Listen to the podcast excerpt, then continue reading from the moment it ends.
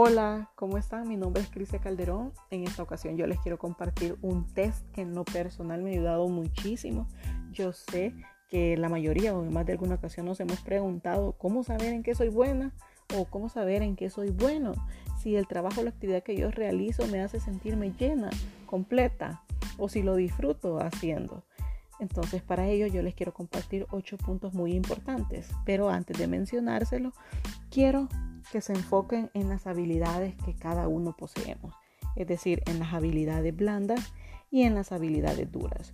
Un ejemplo de una habilidad blanda podría ser, algunas personas somos buenas escuchando, otras tal vez somos buenas concentrándonos, otras tal vez tenemos liderazgo. Y las habilidades duras, un ejemplo podría ser que son creativas, que les gusta el arte, etcétera. Ya que tenemos determinadas las habilidades o alguna idea de ellas, pues podemos nosotros iniciar. El primer punto sería explorar. Nosotros debemos de descubrir o probar cosas nuevas. Luego vamos al punto número dos. No te detengas inmediatamente si no te gusta.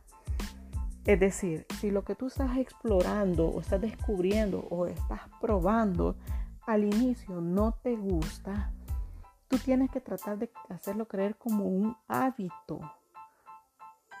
¿Ya? Como un hábito. Y no darte por vencida en el instante. Es decir, si tú al transcurrir el tiempo de estar realizando esa actividad no te parece cómoda, pues en realidad es porque no es para ti. Pero no te tienes que dar por vencida antes del tiempo. Número 3. Pregúntate qué es aquello que más te gusta hacer. Por ejemplo, hay algunas personas que nos gusta vender, hay otras personas que nos gusta cantar, hay otras personas que también nos gusta hablar en público.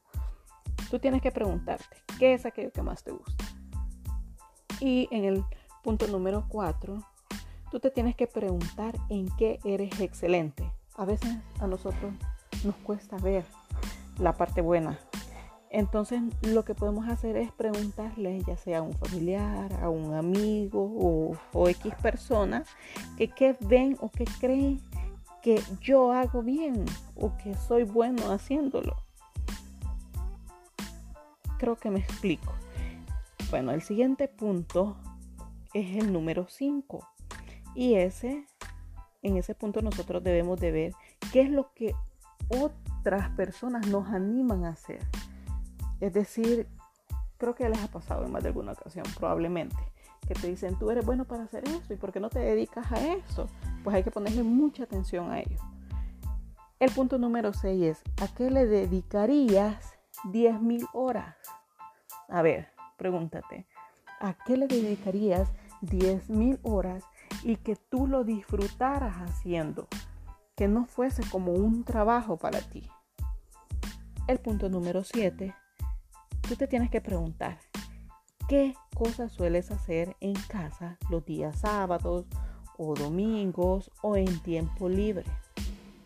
Con estos puntos ya tendrían, pero es muy importante también conocer nuestras fortalezas. También debemos de hacer un listado de las fortalezas.